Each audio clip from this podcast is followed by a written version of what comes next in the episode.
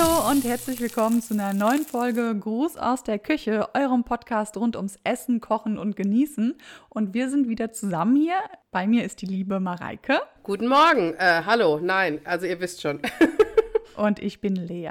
Hallo. Und wir feiern dieses Mal eine absolute Weltpremiere. Das macht uns wirklich, wirklich super stolz, denn wir sind zum allerersten Mal nicht alleine in dieser Folge, sondern haben Besuch. Und bei uns ist die liebe Luisa. Hallo. Willkommen, Luisa. Dankeschön. Kannst du dich denn einmal unseren Podcast-Hörerinnen und Hörern kurz vorstellen? Na klar, ich bin Luisa, ich komme aus Peine und äh, wir haben hier ein kleines Restaurant, äh, ein kleines italienisches äh, Restaurant, absoluter Familienbetrieb. Und ich bin äh, 34 Jahre jung und seit über 15 Jahren tatsächlich schon in der Gastronomie tätig. Also ich bin eine halbe Italienerin tatsächlich. Meine Mutter ist deutsch und mein Papa kommt aus Italien. Vielleicht habt ihr es ja auch schon erkannt. Also wir haben eine Gästin, ich wollte schon immer mal Gästin sagen. Wir versuchen zu gendern. Ich versuche zu gendern, das ist meistens nicht so gut, aber egal, wir haben eine Gästin. Und ähm, sie hat ein Restaurant. Mhm. Und sie ist halb Italienerin. Also, da, da, da. Es geht heute um die italienische Küche. Und Luisa wird uns ein bisschen einweihen in Dinge, die sie gerne mag, die sie gerne kocht. Und äh, sie hat uns auch ein tolles Rezept am Ende mitgebracht, auf das ihr euch freuen könnt. Dann starten wir doch direkt mal mit der ersten Frage. Und uns würde interessieren, was ist denn so typisch für die italienische Küche? Also, wenn ich jetzt mal überlege, ich würde mal so tippen auf Lasagne, Tomatensauce und an Gewürzen Oregano, Basilikum, Rosmarin, so in die Richtung. Stimmt, also sind auf jeden Fall schon gute äh, Zutaten und auch ähm, Gerichte tatsächlich. Ähm, ich denke, das ist so eine Frage, die würde wahrscheinlich jeder Italiener komplett anders beantworten. Ähm, meiner Meinung nach ist es auf jeden Fall die frischen Produkte, die man eben beziehen kann. Also Tomaten, die ganzen grundlegenden Produkte, die man eben so braucht für die italienische Küche. Gutes Mehl, ähm, super Tomatenqualität, generell eigentlich Gemüse auf jeden Fall, auch das Fleisch, die Herkunft und so weiter. Ne? Das würde aber, wie gesagt, jeder wahrscheinlich ganz anders beantworten. Ähm, ich würde tendenziell immer erstmal sagen Tomaten. Also ich finde, Tomaten ist so ein Ding in der italienischen Küche, das darf nie fehlen irgendwie. Ähm, natürlich die Zutaten dazu, klar. Ähm, aber gute Tomaten. Ach so, also gar nicht so diese typischen Kräuter, die man im Kopf hat, sondern wenn du sagst Tomaten, dann lag ich ja zumindest mit meinem Tipp zur Tomatensauce gar nicht so verkehrt. Also bin ich auch ganz bei dir. Ähm, ich wäre jetzt bestimmt nicht drauf gekommen, Tomaten zu sagen, aber jetzt, wo du sagst, denke ich mir, stimmt. Ähm, mich würde jetzt noch interessieren, ähm, aus welchem, also aus welcher Region denn dein, dein Papa kommt und ob du sagen würdest, das ist vielleicht auch äh, regional doch auch sehr unterschiedlich, was so die Leute antworten würden. Und ähm, ja, würde dein Papa dasselbe sagen oder was hätte der vielleicht als allererstes da? Also erstmal zu meinem Vater, der kommt aus dem Norden, ähm, Richtung Varese, das ist so äh, Höhe vom Lago Maggiore, Mailand, so die Ecke da oben. Und ich denke, mein Vater hätte wahrscheinlich eher gesagt, alles an Meeresfrüchten. Das ist super wichtig für ihn. Obwohl das jetzt da oben nicht unbedingt so eine große Rolle mhm. spielt tatsächlich. Und ja, ich würde die Frage auch beantworten mit ja, definitiv würde jeder aus einer anderen Region was anderes sagen, weil oft sind so die bergischen Regionen, also ähm, oder ländlichen Regionen, sage ich mal, wo auch viel mit Bergen äh, ist, da würde ich viel, also wird viel zum Beispiel Polenta gekocht, das ist so ein Maisgrieß, äh, den man einfach dick einkocht, dass das wie so ein, ja, wie kann man das denn beschreiben auf Deutsch, dass wie so ein Maiskuchen wird eigentlich im Endeffekt. Den isst man mit blauer Schimmelkäse, mit äh, so deftig, Gulasch, ne, sowas halt. Natürlich würden jetzt andere andere Leute, die von, vom Meer kommen, vielleicht wirklich dann eher tendenziell sagen, Fisch, irgendwas, alles, was mit Fisch zu tun hat, super. Alle, die so innerregional ähm, sind, also nicht am Meer leben und nicht unbedingt in den Bergen leben, würden vielleicht auch wieder was anderes sagen. Also definitiv ja, ne, würde ich die Frage beantworten, dass da jeder anders antworten würde. Und hat dich, also diese, diese Herkunft oder diese Region, hat es dich auch geprägt in dem, was du kochst und wie du isst? Hatte das Einfluss auf dich? Da, wo mein Papa herkommt, nicht unbedingt. Ich bin, abgesehen davon, dass ich jetzt halbe Italienerin bin, sowieso absoluter Italien-Fan, sage ich mal, weil ich finde, von Region zu Region ist es halt echt ein Wahnsinnsunterschied, was man einfach so entdecken kann. Und ich war wirklich vom Norden bis im Süden eigentlich fast schon überall. Und ähm, im Süden, was mich sehr beeindruckt hat zum Beispiel, und das hat mich auch ein bisschen geprägt, wo man einfach ein bisschen die Schwierigkeit hat, finde ich in Deutschland dann auch das ja, wiederzuspiegeln oder mitzubringen tatsächlich auch ist zum Beispiel die ganzen Wochenmärkte, die es dort gibt. Also man geht wirklich auf diese Märkte und es ist Wahnsinn. Man riecht tatsächlich jedes Produkt. Also ob das jetzt, wie gesagt, eine Tomate ist oder ein Pfirsich ist oder ein Apfel ist oder eine Weintraube ist oder eben Fisch, Fleisch. Man riecht jedes Produkt und das ist Wahnsinn, weil das hat man ja hier so, finde ich, gar nicht. Also sehr selten, dass man mal auf den Wochenmarkt geht, irgendwo dran riecht und denkt, krass, das ist ja eine tolle Tomate. Ne? Das riecht ja dann meist eher nach gar nichts, würde ich fast sagen. So.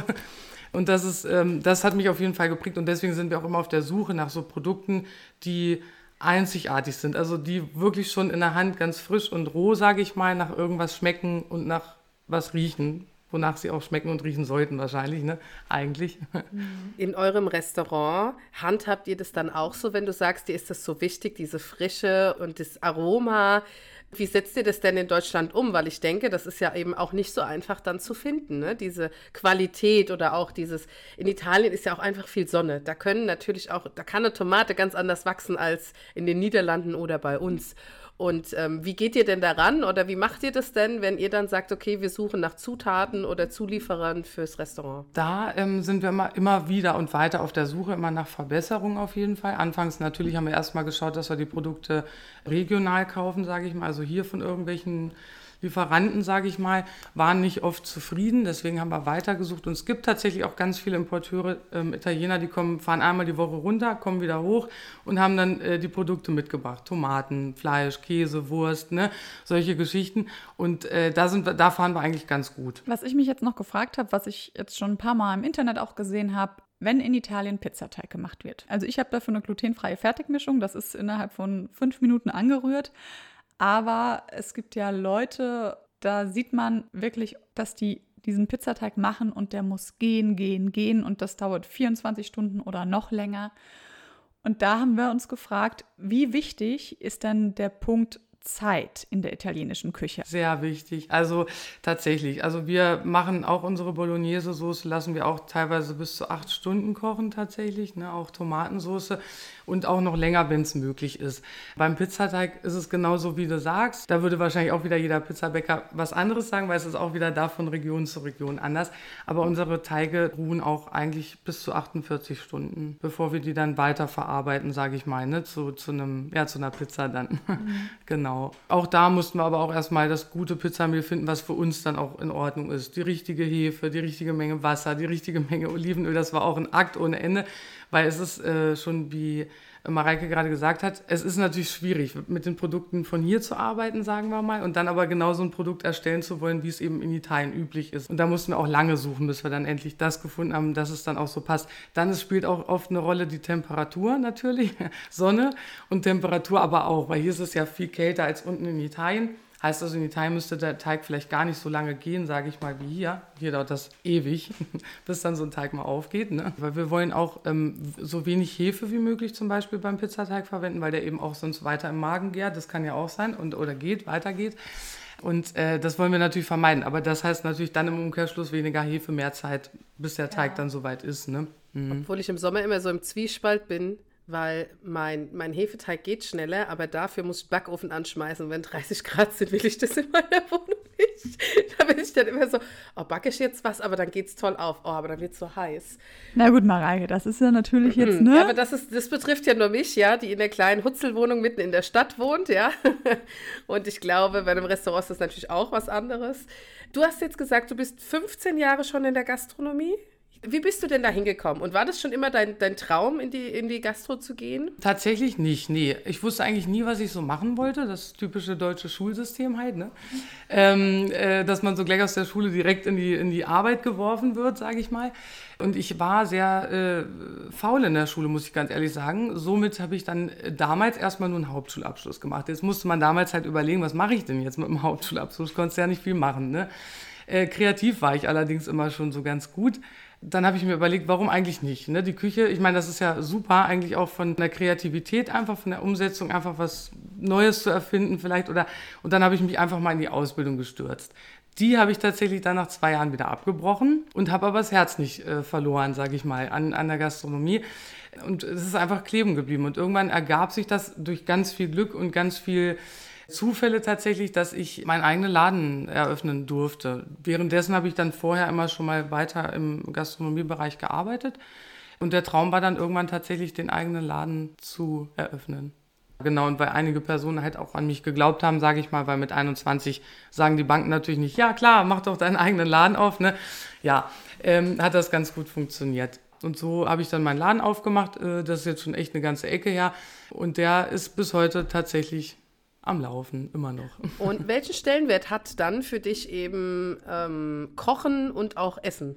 Also ich finde, Kochen und Essen ist gleichzustellen mit, der, mit einer großen Liebe, würde ich sagen. Weil ich finde, Kochen ist, also Liebe geht durch den Magen, ist tatsächlich so ein Ding, das stimmt, finde ich, total weil es ist halt einfach schön, irgendwas zuzubereiten, zu kochen, sich dafür Zeit zu nehmen und dann äh, auch die Zufriedenheit der anderen Leute, die es essen, ob jetzt Familie oder Freunde oder eben meine Kunden, das dann zu sehen oder das Schönste für mich ist eigentlich, wenn der Kunde reinkommt und ein bisschen muffelig ist, einen schlechten Tag hat, einen Streit oder sonst irgendwas und er geht dann einfach wieder glücklich aus meinem Laden raus. Das ist für mich so, so die Bestätigung einfach, dass Essen wirklich auch glücklich macht. Ne? Das ist einfach so ein Ding, das liebe ich.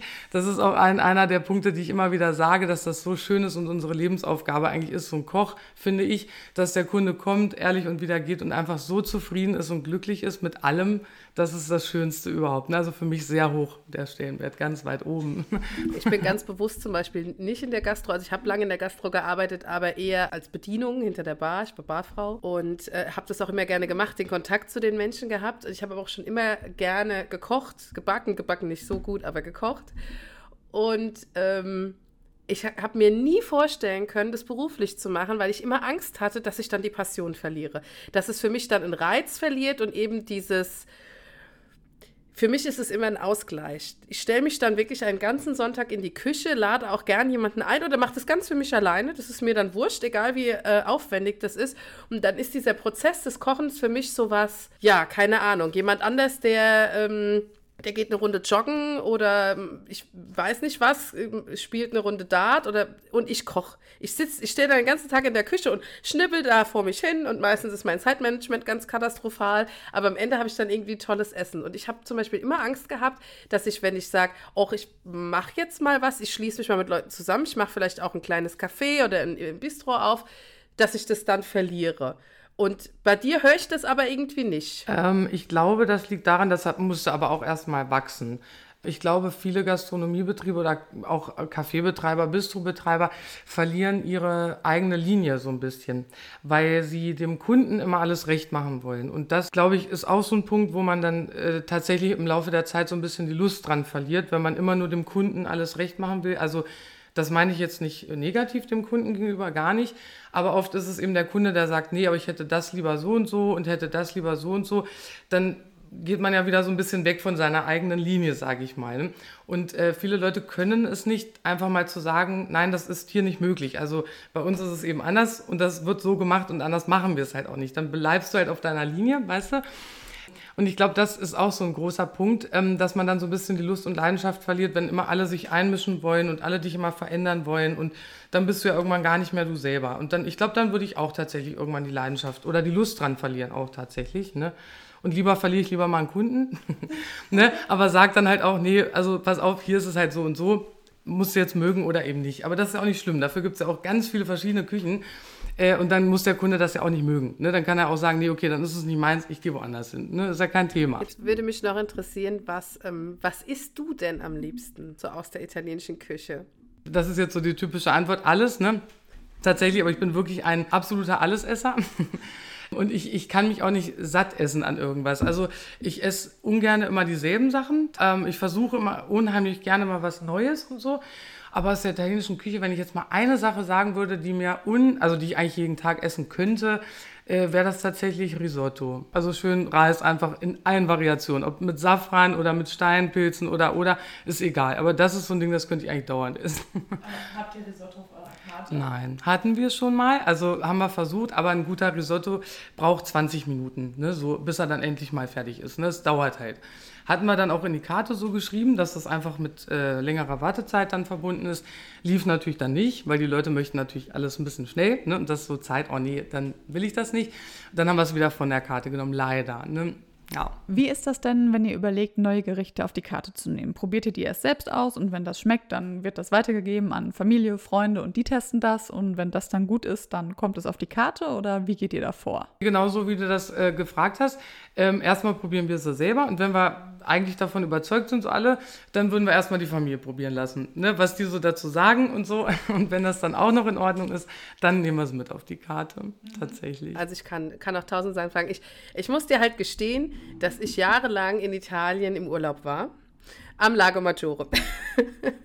und das zum Beispiel, wenn bei uns, also wenn da, wenn da ein Fest war auf dem Campingplatz, gab es Polenta mit Gulasch oder so ein Spanferkel und Polenta. Das war so, das war so das Ding. Das heißt, ich habe ganz, ganz früh schon die Polenta eben mit in dieser Kuchenform kennengelernt und ähm, finde es auch einfach ganz, ganz lustig. Ich bin deswegen ein großer Fan der italienischen Küche, weil mein Vater hat auch schon immer sehr gerne gekocht und dann hat er immer alles ausprobiert, dann hat er das nachgemacht, dann haben wir die verschiedensten Restaurants dort ausprobiert, tolle Pizzerien und ich bin immer noch kein Fan von deutscher Pizza, weil ich immer sage, die ist immer falsch, die ist nie so, wie ich sie kenne und mag.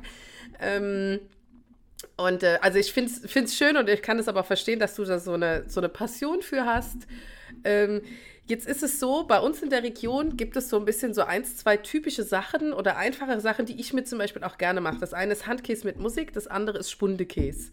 Kurz zur Erklärung, Handkäse ist Harzer Käse mit Musik, bedeutet mit Zwiebeln und einer Mischung aus ein wenig äh, Essig und Öl. Und Spundekäse ist ein Frischkäse, der verschieden gewürzt ist mit Paprika und so weiter. Weil wir wissen nicht, wo unsere Hörer. Ja, aber da kommt ja eigentlich noch Butter mit dran, ne? Ja, Butter mache ich mittlerweile mit rein. Früher dachte ich, ach, es ist um, für die Linien. Mittlerweile denke ich, nein, schmeckt gut, Butter rein. Geschmacksträger. genau, aber ich möchte ja gar nicht abschweifen, sondern das sind so zwei relativ einfache, leckerere Sachen, so aus, aus unserer regionalen Küche, die ich immer mache. Und ich wüsste gerne, ob du da auch so eins, eins hast, wo du sagst, das ist gar nicht so aufwendig und das isst du gerne und das machst du dir auch so mal. Ja, definitiv. Äh, Bruschetta.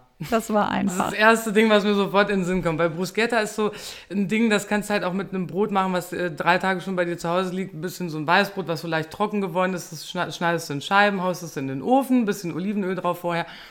Äh, und die Tomaten äh, muss man einfach nur würfeln im Endeffekt. Aber auch da, ne, wieder darauf achten, dass man nur guten Tomaten nimmt. ne? Da kommt natürlich ordentlich Knoblauch dran. Ne? Ordentlich Knoblauch und unheimlich viel Basilikum, äh, Salz. Und ich mache keinen Pfeffer dran, ich mache wirklich nur Salz da dran äh, und, und äh, Olivenöl. Und das war's. Und das am besten meine Nacht, okay, eine Nacht durchziehen ist natürlich top, ne? aber wenn man das jetzt mal ein bisschen schneller, geht das natürlich auch. Ne? Ein paar Stunden. Und das machst du dir dann schön auf das geröstete Brot. Ich finde, da könnte ich mich auch satt dran essen. Ne? Das ist halt auch so ein Ding, da hast du dann alle Geschmäcker, die einem so, die einen so nach ähm, an den Sommer erinnern, so ein bisschen, ne? So frische Tomaten, ne? Äh, äh, wie sagt man denn hier, Basilikum, so richtig schönes, krosses Weißbrot und so. Das ist also schon, ist schon schön. Das würde ich sofort aus dem Bauch heraus. Zack. Also Knoblauch, Knoblauch, keine Zwiebeln. Genau, also das Original, also Original, würde wahrscheinlich auch wieder jeder sagen, nee. So wie du es machst. Genau, ist halt wirklich nur Tomate, Basilikum, Salz und äh, Olivenöl. Das war's. Also finde ich eigentlich persönlich gut, weil ich, ich mag Rohzwiebeln so gar nicht. Weil ich schmecke die noch Stunden später und denke mir immer, es schmeckt alles nach Zwiebeln in meinem Mund. Finde ich immer ganz schlimm. Deswegen, das werde ich so mal ausprobieren, weil ich dachte immer, ich muss da halt Zwiebeln reinmachen. Da habe ich immer so ein bisschen Zwiebeln reingemacht, aber dann lasse ich das mal weg. Äh, und was ich auch irgendwann mal gelernt habe, ist wirklich, wenn man kann, äh, genau die Nase an die Tomaten halten. Vielleicht nicht ganz so nah, weil im Supermarkt wirst du dann schief angeguckt, aber umso besser sie riecht, umso besser schmeckt sie. Das habe ich mal gelernt.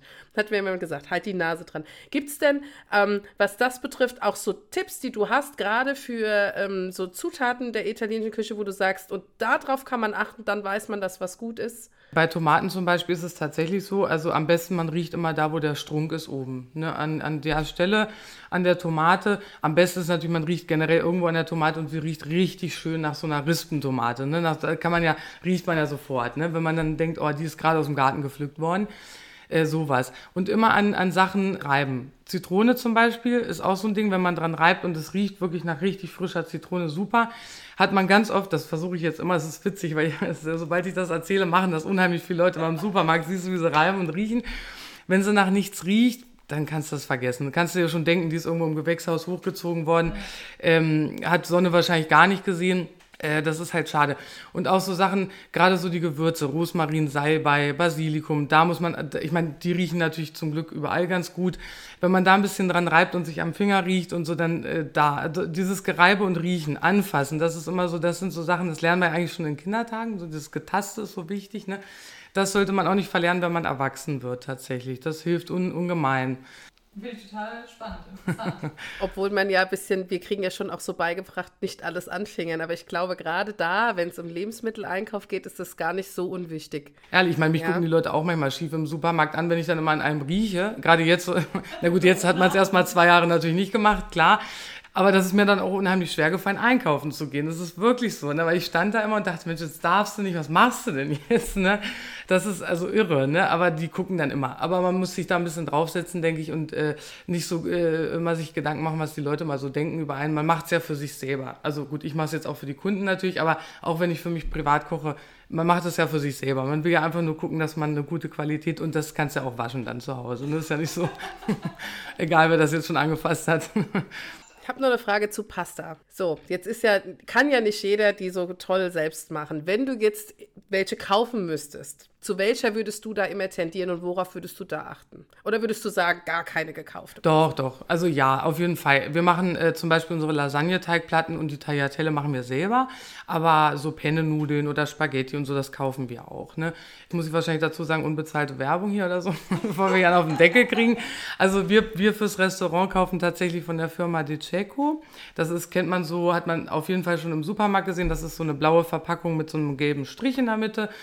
Die ist auch ähm, nicht ganz günstig, sage ich ehrlich, aber qualitativ sehr hochwertig. Die zerkocht unheimlich langsam, also nicht so schnell wie eben eine Pasta, die eben nicht so viel Geld kostet, sage ich mal. Da ist leider das Geld dann doch äh, ausschlaggebend. Ähm, worauf man noch achten kann, man muss natürlich jetzt nicht sich auf die Firmen basieren, weil die lassen sich oft natürlich den Namen mittlerweile auch bezahlen. Ist klar, so also ja, unbezahlte Werbung wieder, ne? also Barilla und so weiter.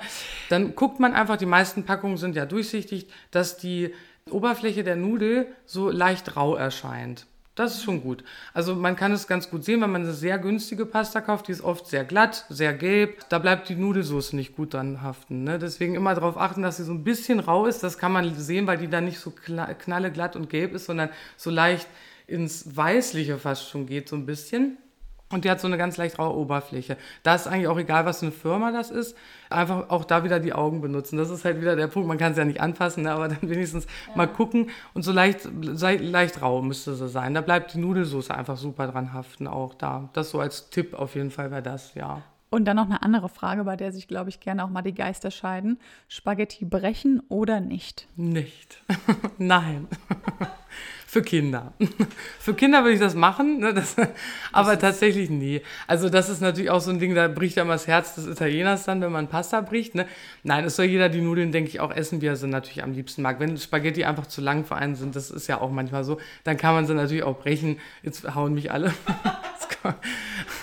aber prinzipiell würde ich jetzt erstmal sagen, nein. Ich würde sagen, wir bleiben einfach dabei. Wenn man Spaghetti bricht, muss man damit rechnen, dass auch das Herz eines Italieners bricht. Genau, das. Wenn man damit leben kann, dann ist es okay. Ansonsten vielleicht besser nicht brechen. Cool, dann können wir eigentlich direkt schon dazu übergehen, denn du hast auch ein Rezept mitgebracht für uns. Und zwar hast du das schon ein bisschen angeteasert im Vorgespräch. Und wenn ich mich richtig erinnere, war das mit Aubergine gewesen, oder? Ja, tatsächlich. Das Rezept ist jetzt unser Rezept, sage ich mal, aus unserem Laden, sage ich mal so. Es gibt natürlich auch da wieder mehrere Möglichkeiten, aber wir machen das ähm, tatsächlich ein bisschen äh, leichter, sage ich mal, beim Essen. Es gibt nämlich eine Variante, die ist mit frittierten Auberginenscheiben. Das machen wir nicht. Und zwar ist das eigentlich ganz einfach auch tatsächlich. Man setzt erstmal eine ähm, Tomatensauce an. Ich, vielleicht soll ich erstmal sagen, worüber wir hier sprechen. Äh, wir reden über den Auberginenauflauf, Parmigiana heißt der. Und ähm, wir machen das so, ähm, erstmal setzen wir die Tomatensauce an. Auch da, ihr könnt auch passierte Tomaten nehmen, auch immer darauf achten, wo kommen die her, wo wurden die ähm, produziert, gemacht und so weiter. Am besten ist natürlich, man sucht sich wirklich welche aus aus Italien. Ich erkläre auch kurz warum, weil die Dosen aus Deutschland, sage ich jetzt mal, wenn ihr die mal roh probiert, also wirklich einen Löffel reinsteckt und probiert, jetzt sind die so leicht säuerlich. Die aus Italien sind oft leicht süßlich, will ich mal fast sagen. Und das gibt dem Ganzen dann ein ganz anderes Aroma als diese sauren Tomaten. So, also die nehmt ihr erstmal und nehmt euch einen schönen Topf, Olivenöl rein und ein bisschen Knoblauch und dann die Tomatensauce rein. Und die lasst ihr dann erstmal kochen, lange. Also die muss ein bisschen sich einreduzieren, sage ich mal, ein bisschen. Nicht unbedingt viel, aber ein bisschen. Lasst also erstmal köcheln, so auf mittlerer Hitze und währenddessen schneidet ihr euch dann die Auberginen zurecht. Äh, ich schneide sie immer lang, das ist immer besser dann zu schichten. Also nicht so in runder Form, ne, sondern so in länglicher Form. Und wir melieren die dann, also einfach in Mehl wenden, ganz simpel, auf Backpapier und ab in den Ofen damit. Ne? Wenn sie dann so leicht bräunlich werden, so leicht goldbraun, nicht ganz so dunkelbraun, ne, weil sonst habt ihr leicht diesen Röstgeschmack, das stört dann nur so ein bisschen. Holt ihr die aus dem Ofen, lasst die erstmal kurz abkühlen und dann könnt ihr auch schon beginnen, die zu schichten. Also ganz simpel wie eine Lasagne, einfach erstmal ein bisschen Tomatensauce in der Auflaufform, dann die Auberginenschicht drauf, dann kommt Mozzarella, dann kommt Parmesan, auch nicht einsparen, richtig ordentlich, ne? Und dann könnt ihr wieder weitermachen, ne? Wieder Schichten mit äh, Tomatensauce und ähm, Auberginen und nochmal ganz zum Schluss dann bisschen Mozzarella und Parmesan und dann damit ab in den Ofen. Die sind ja schon durch im Endeffekt, ne? weil vorher wurden sie ja schon im Ofen gemacht. Die Tomatensauce ist ja auch schon fertig. Also da müsst ihr nur darauf achten, dass dann der Käse geschmolzen ist und dann ist sie auch fertig tatsächlich. Ja, bei der Tomatensauce habe ich vergessen, die könnt, da müsst ihr natürlich würzen, wie euch die schmeckt. Also ein bisschen Salz rein, ein bisschen Pfeffer rein wer mag. Ne? Ich mache eigentlich immer nur ein bisschen Salz und Basilikum noch mit rein und das war's. Pfeffer mache ich eigentlich so gut wie kaum an irgendwelche Speisen dran tatsächlich, weil das könnte auch wieder ein bisschen stören, wenn es ein bisschen zu pikant ist, dann oder oder. Genau. Und so habt ihr dann den perfekten Auberginenauflauf. Der ist auch köstlich. Und nicht vergessen, am besten immer am Ende, wenn ihr den ganz aufgegessen habt, den letzten Rest Tomatensauce nicht weghauen. Nicht weghauen, sondern dann müsst ihr dann nochmal schön mit ordentlich Weißbrot hinterher. Ne? Das ist nämlich die Scarpetta. Das ist ganz wichtig. Der Italiener, die Soße, die nimmt er immer nochmal auf mit dem letzten Rest Weißbrot dann. Und das ist das Beste eigentlich wirklich an der ganzen also finde ich, find ich gut. Und ähm, würdest du auch generell da immer so ein bisschen Weißbrot dazu essen? Immer. Selbst zu Nudelgerichten, da lachen immer schon einige. Also wenn ihr natürlich jetzt so Spaghetti mit äh, Olivenöl und Peperoncino habt, jetzt nicht. Aber wenn irgendwo eine Soße mit dabei ist, ich finde so dieser letzte, wirklich dieses Scarpetta, wie das heißt auf Italienisch, ist so das, ich weiß es nicht, aber das ist, es ist einfach lecker. Das machen unheimlich wenig Leute hier. Wir müssen denen das manchmal auch sagen. Also essen Sie ruhig mal, das ist richtig lecker. Aber es schmeckt einfach köstlich. Ja, ich würde definitiv zu Eingerichten äh, auch Brot essen, ja. Warum nicht, wenn es schmeckt? Also und ich, also bei mir zu Hause ist auch immer immer so. Wir sitzen noch lange am Tisch, also wenn ich bei meinen Eltern bin. Und dann wird dann immer doch noch mal so in die Form gegangen. Wisst ihr, wie ich meine? Wird doch noch mal so ein bisschen was gegessen. Na ich werde in Zukunft sagen, wenn du Soße hast, tunk Weißbrot rein. Das ist eigentlich ja schon das perfekte Schlusswort gewesen, würde ich sagen. Absolut. Diesmal gibt es keine Challenge, die vertagen wir bis äh, zum nächsten Mal. Ich würde aber sagen, Lea, du und ich, wir nehmen uns mal vor, den Auflauf, den machen wir mal beide und dann erzählen wir beim nächsten Mal, wie er uns geschmeckt hat. Das werden wir auf jeden Fall tun. Dann vielen, vielen lieben Dank an dich, Luisa, dass du bei uns zu Gast warst. Es hat uns sehr gefreut. Wir haben super viel gelernt über die italienische Küche. Dankeschön. Das war mir auch sehr Toll, gefreut. eine Bereicherung und super interessant. Ich habe einiges gelernt, gerade auch über Pasta. ja, ich auch. Sehr schön. Mich hat es auch sehr gefreut. wir haben sehr, sehr viel gelernt über die italienische Küche und wir hoffen, ihr auch. Und dann freuen wir uns, wenn ihr uns eine Bewertung da lasst bei Spotify oder Apple Podcasts oder einer anderen Lieblingspodcast-Plattform, auf der ihr uns hört.